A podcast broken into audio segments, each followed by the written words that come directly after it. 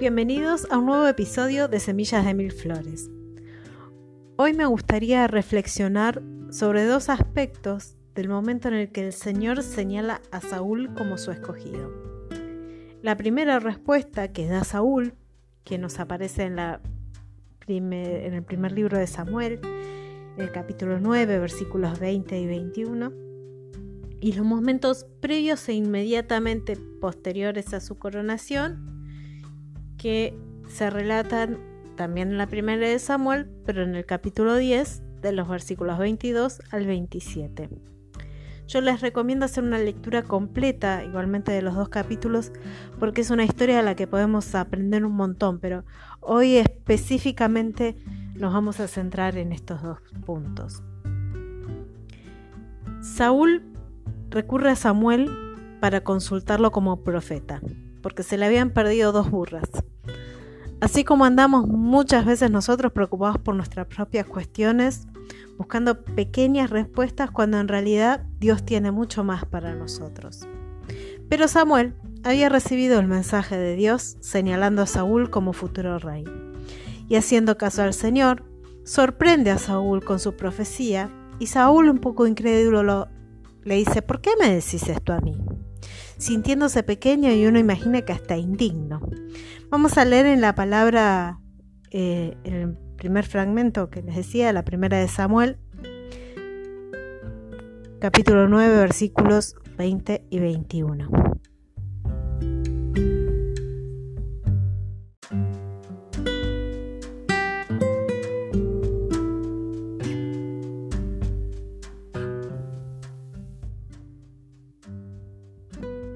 Y de las asmas que se te perdieron hace ya tres días, pierde cuidado de ellas, porque se han hallado. Mas, ¿para quién es todo lo que hay codiciable de Israel, sino para ti y para toda la casa de tu padre? Esto se lo decía Samuel a Saúl.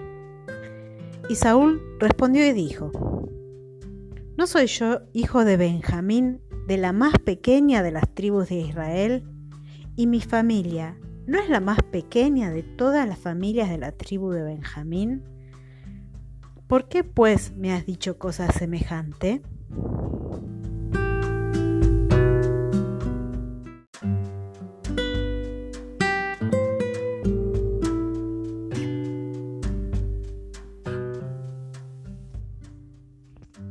Así Dios nos ha llamado a cada uno. Nos escogió no por nuestros méritos, sino al contrario, conociéndonos mejor que nadie en nuestras debilidades, en nuestras limitaciones. Y aún así nos eligió para su propósito. El otro día me compartieron un texto que decía lo siguiente. Dios escogió a Jonás sabiendo que huiría, a David sabiendo que cometería adulterio, a Pedro sabiendo que lo negaría y a Judas incluso sabiendo que lo traicionaría. Dios nos conoce desde siempre y por su amor y su voluntad nos escogió a pesar de todo.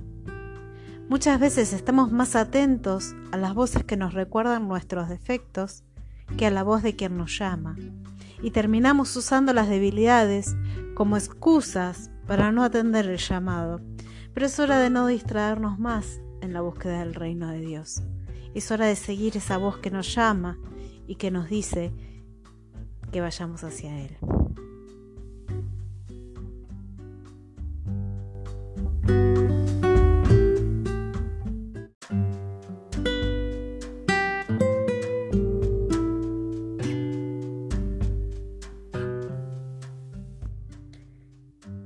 Volviendo a la vida de Saúl, luego de esto, al día siguiente, es ungido por Samuel y el Espíritu de Dios desciende sobre él. Y ahora pasamos hasta el versículo 22 del capítulo 10 y leemos hasta el versículo 27, que dice así. Preguntaron pues otra vez a Jehová si aún no había venido aquel varón. Y respondió Jehová, He aquí que él está escondido entre el bagaje. Entonces corrieron y lo trajeron de allí, y puesto en medio del pueblo, desde los hombros arriba, era más alto que todo el pueblo. Y Samuel dijo a todo el pueblo, ¿habéis visto al que ha elegido Jehová, que no hay semejante a él en todo el pueblo? Entonces el pueblo clamó con alegría diciendo, ¡Viva el rey! Samuel recitó luego al pueblo las leyes del reino y las escribió en un libro, el cual guardó delante de Jehová. Y envió Samuel a todo el pueblo, cada uno a su casa.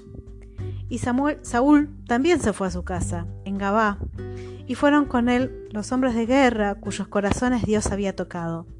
Pero algunos dijeron, ¿cómo nos va a salvar este? Y le tuvieron en poco y no le trajeron presente, mas él disimuló.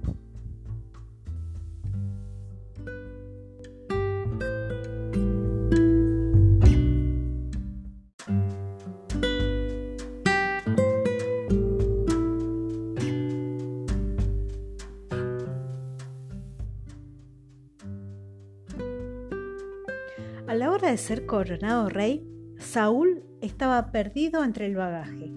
¿Cuántas veces somos llamados, incluso recibimos al Espíritu y a la hora de servir nos perdemos entre las cosas del mundo? Aún con la enorme promesa de la heredad que nos da Dios, de la posibilidad de vivir en comunión con Él, andamos distraídos por ahí. Y a Saúl lo fueron a buscar entonces. ¿Cuántas veces el Señor manda a sus obreros a buscarnos y qué gozo cuando respondemos a ese llamado? Es la alegría y la paz que nos da ser conforme a la voluntad de Dios. Ello no quita que puedan levantarse voces en contra. A veces no sabemos o no entendemos los motivos, pero nos ven y dudan, como dudaron de Saúl. O igual que a Saúl, nos tienen en poco. Pero la base de nuestra fuerza, de nuestra fe, de nuestra vida, tiene que estar en el Señor. Y si estamos obrando en la voluntad de Él, esa tiene que ser nuestra paz y el motor que nos active para trabajar en su obra, para poner nuestros dones y talentos y nuestros recursos a su servicio. No trabajamos para ser reconocidos, trabajamos para hacer la voluntad de Dios. No trabajamos para que nos den una palmada en el hombro y digan, che, qué lindo servicio X, ¿no? Que hayamos hecho, sino para que servir a nuestro Señor que lo dio todo por nosotros.